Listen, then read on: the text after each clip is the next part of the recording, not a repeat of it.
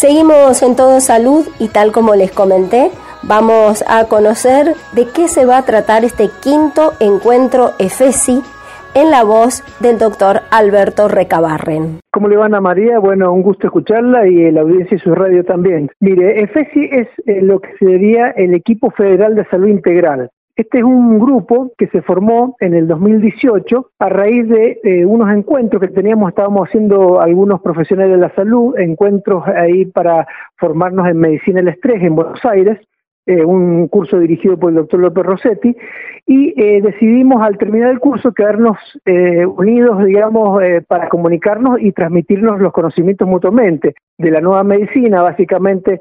de la medicina basada en la neurociencia actual, la medicina basada en la psiconeuroinmunoendocrinología, que ha avanzado mucho en estos últimos tiempos, entonces decidimos quedarnos unidos con algún nexo. Y eso planteó de que nos reuniéramos por primera vez en el 2019 en Mendoza en unas jornadas que hicimos estos profesionales de la salud. Esas jornadas se hicieron en Mendoza por primera vez y después empezamos a hacer anualmente jornadas que se llamaban jornadas de FESI, del Equipo Federal de Salud Integral, que ahora estamos conformándolo más de 90 profesionales del área de la salud y del bienestar. Le digo del bienestar porque por ahí no hay solamente médicos eh, o enfermeros o psicólogos, psiquiatras eh, en general, sino también hay gente, profesores de yoga, eh, triatletas, hay eh, profesores de educación física, o sea, varias disciplinas que unen este grupo, tiene como objetivo transmitirnos mutuamente y enriquecernos con conocimientos del área de la salud, de los nuevos avances y fundamentalmente en algún momento transmitirlo a la gente en forma gratuita. Esa forma gratuita son los eventos que estamos haciendo nosotros anualmente y casualmente este año vuelve a tocar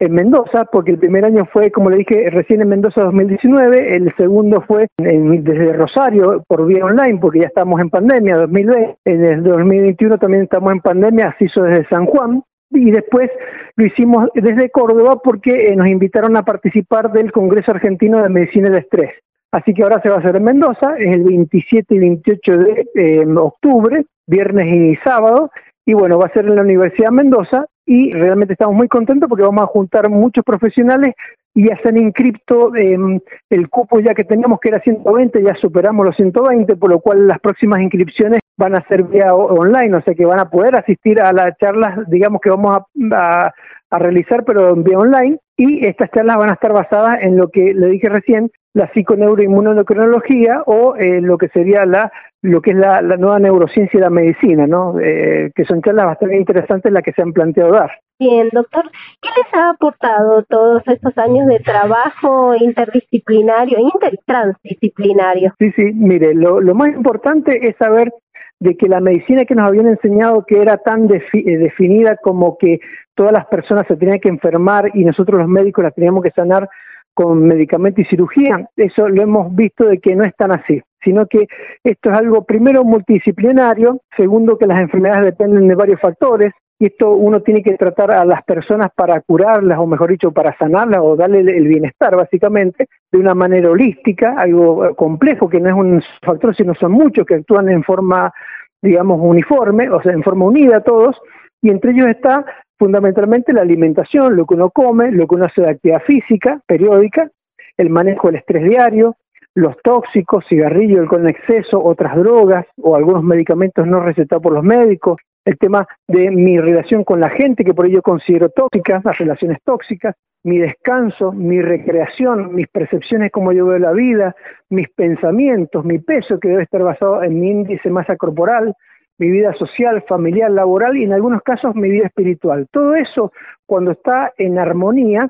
en teoría tenemos la salud o el bienestar. Cuando algo se rompe de ese equilibrio, aparecen las enfermedades y por eso ahora en la nueva medicina nosotros tratamos de no solamente dar la medicación, sino también ver de qué manera ayudamos al paciente a retomar el equilibrio mejorando algunos parámetros que están basados principalmente en los hábitos saludables. Mire, el estrés hemos visto de que el pensamiento, por ejemplo, negativo que ya provoca una evidentemente que antes pensamos que era algo que se perdía en el éter el pensamiento, pero sabemos que son sustancias químicas que producimos nosotros cuando nos estresamos, cuando pensamos cosas feas, y el estrés en sí es una reacción natural que tenemos los seres humanos y está basado en que ante una situación de peligro, de ofensa, de miedo, de, bronca, de tristeza, mi cuerpo produce unas hormonas para que yo me pueda defender de esa situación. Lo más típico era en la época de las cavernas, que yo cuando vi un tigre y tenía miedo que me comiera, me salían de mi cuerpo o me, me salían de unas glándulas que tenemos sobre los riñones que se llaman glándulas suprarrenales, unas hormonas que se llaman las hormonas del estrés,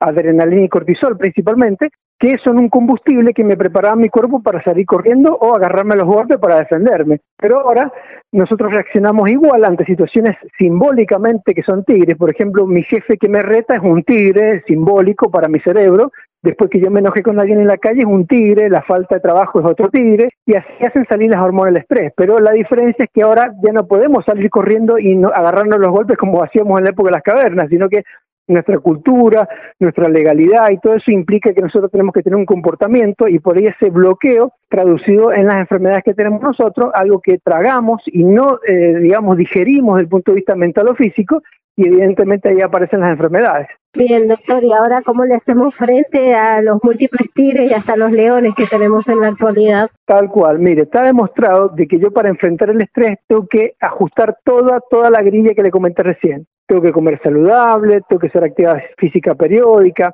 saber manejar las situaciones de estrés física y mentalmente, que yo he propuesto una técnica que se llama técnica de rapé, que en algún momento yo se la podría explicar, que es, eh, digamos, unos minutos,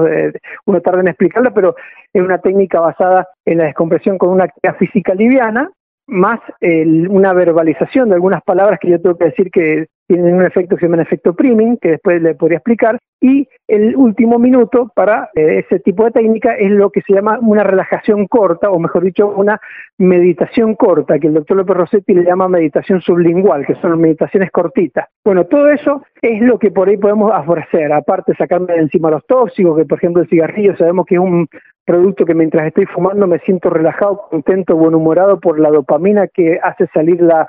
eh, la nicotina, pero en el momento que se me va ese efecto me aumenta el hormona del estrés en forma de bote, aparte de, bajarme la dopamina y la nicotina, y eso origina de que las personas que fuman son más estresadas que las que no fuman. Por supuesto que mientras fuman, sí, se tranquiliza, pero después de fumar se duplica o quintuplica el estrés. Y bueno, y todas esas cosas hay que irlas ajustando. Por eso yo tengo que estar preparado para enfrentar los tigres de la vida, porque lo que no vamos a poder hacer nosotros es evadir los tigres que nos pueden aparecer en la vida. Lo que sí puedo hacer es tener herramientas para que yo no me autodestruya derivado de ese estrés que me provoca ese enfrentamiento. Entonces yo tengo que estar muy preparado, casi como un atleta en la vida, como para eh, afrontar esa situación desde el punto de vista físico y desde el punto de vista psicológico. Bueno, la invitación sería para el día 27 que sería viernes y 28 de octubre, eh, se hace en la Universidad de Mendoza. Ya me acaban de avisar de que ya están todos los cupos dados para la presencial, o sea que lamentablemente presencial no se va a poder aumentar más porque son 120 espacios nomás que hay. Y segundo es que invitarlos para que participen de la manera virtual, que yo en todo caso por privado le voy a enviar el enlace para que usted lo transmita, eh, para que ingresen y se anoten para la parte virtual. Así que yo le agradezco muchísimo, Ana María, y nos parece algo muy interesante porque en estas charlas se van a tratar temas tan interesantes como es eh, los mecanismos o mejor dicho las situaciones que uno puede tener como para tener mayor bienestar. Un doctor que es el doctor Yermoli, que es jefe de cátedra de, de, la Universidad de Buenos Aires, va a hablar, que es mendocino, y va a hablar de el rejuvenecimiento, algunos elementos que hay que hacer como para medir la longevidad de las personas. Yo voy a hablar de telómeros, telomerasa, que sería una estructura de, la, de los cromosomas que se ha visto de que cuando uno tiene hábitos saludables y hace algunas medidas específicas vive más años y fundamentalmente vamos a hacer una breve reseña en esa charla de las zonas azules donde la gente vive más de 100 años y que es sana eh, y también vamos a hacer referencia por supuesto a los hábitos saludables otra doctora de San Juan va a hablar de el climaterio, de todo lo que es la parte de la menopausia en la mujer, cómo sería un climaterio saludable. Eh, otra, otra persona va a hablar también de las neurociencias y la medicina actual, que es el doctor eh, Roberto Bataller, que es el director del Instituto Latinoamericano de Neurociencias Aplicadas. Y bueno, como verás, son cosas interesantes que van a venir muy bien para la población y que estos profesionales que participan de FESI tenemos el objetivo de transmitirlo a la población general porque es lo que aportamos a la sociedad nosotros en forma gratuita.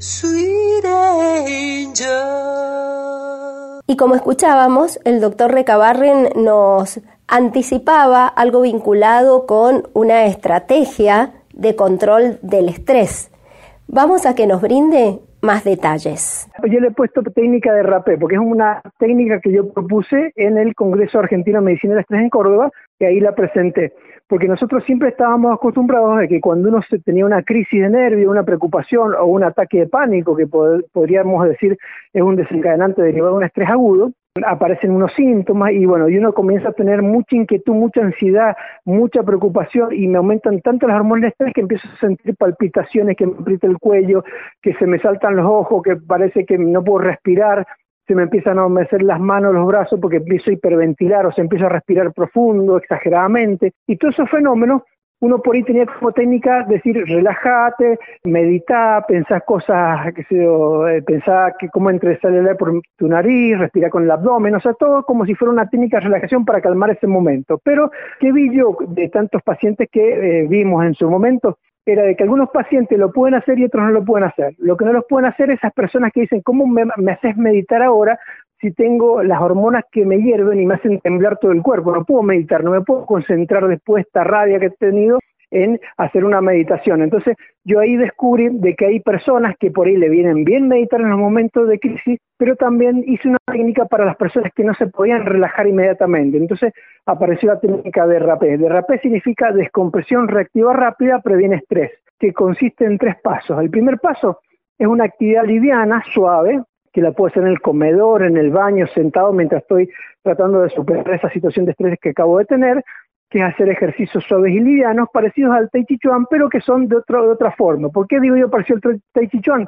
Porque cuando uno hace actividad física, hace actividad física en tres, puede hacerlo de tres formas. Una es la actividad física intensa, la moderada y la liviana la intensa y la moderada me aumentan las hormonas del estrés porque es un combustible que yo necesito para salir a correr, para hacer algún deporte. Y la liviana, que es muy parecida al Tichichuan, que puede ser hacer como que estoy remando, como que estoy nadando en el aire, mientras me estoy descomprimiendo la, bronca que acabo, de tener, me facilita que se me bajen las hormonas del estrés. Pero a su vez, mientras estoy haciendo esos movimientos, tengo que decir una verbalización para que mi cerebro se desenrosque de ese enojo que tengo y la verbalización que se sugiere es utilizando lo que se llama efecto priming, priming positivo, que dice que todas las palabras que yo conozco o que yo sé que existen tienen un significado primordial para mí. Y hay algunas que tienen un significado positivo y otras negativo. La que tiene significado positivo, cuando las nombro y las repito, por ejemplo, si yo digo mi nombre y digo, yo soy Alberto, soy sano, soy fuerte, soy inteligente, yo soy Alberto, soy sano, soy fuerte, soy inteligente y lo repito, los neurocientíficos se han dado cuenta que salen unas hormonas positivas en mi cerebro y le llaman primer positivo porque salen hormonas que me dan bienestar, serotonina, dopamina, endorfina, oxitocina. Y si yo digo, yo soy Alberto, soy inútil, un tonto y, soy un desastre, me salen las hormonas de estrés en forma automática, adrenalina y cortisol. Entonces, esta etapa de esta técnica de rapé es la etapa donde yo hago gimnasia liviana y repito mi nombre diciendo soy sano, soy fuerte, soy inteligente o similar durante dos minutos. Cuando terminé de hacer eso, que mi cerebro se adormeció con esas palabras prima impositiva más la descompresión física que hago con esa gimnasia liviana, hago un minuto más de lo que sería la meditación cortita o meditación sublingual, que sería cerrar los ojos, respirar con el abdomen, porque uno al respirar con el abdomen tironea las vísceras o las tripas, como dice la gente, y aumentan unas sustancias químicas que contrarrestan las hormonas del estrés. Por eso los meditadores respiran con el abdomen. Entonces esas hormonas contrarrestan las hormonas que acabo de largar por el estrés. Conclusión, esta técnica dura tres minutos. Son dos minutos de esa gimnasia liviana que la puedo hacer caminando, mientras estoy pensando en el nombre que estoy diciendo, que es mi nombre con tres cosas positivas, y el tercer minuto es un minuto de meditación cortita, donde solamente trato de pensar cómo entra y sale el aire por mi nariz y cómo respiro con el abdomen, con los ojos cerrados. Esos tres minutos son los que yo debo hacer cada vez que tengo una bronca, una pelea, me, me insultaron, me dio bronca y se me salió la cadena, como dice la gente, me tengo que calmar de esa manera. ¿Cuántas veces repito esa técnica? Una, dos o doscientas en el día, pero ya no me trago las hormonas estrés y no me quedo enroscado con las cosas feas. O sea, ese sería como un bloqueo de esos enrosques que uno tiene periódicamente.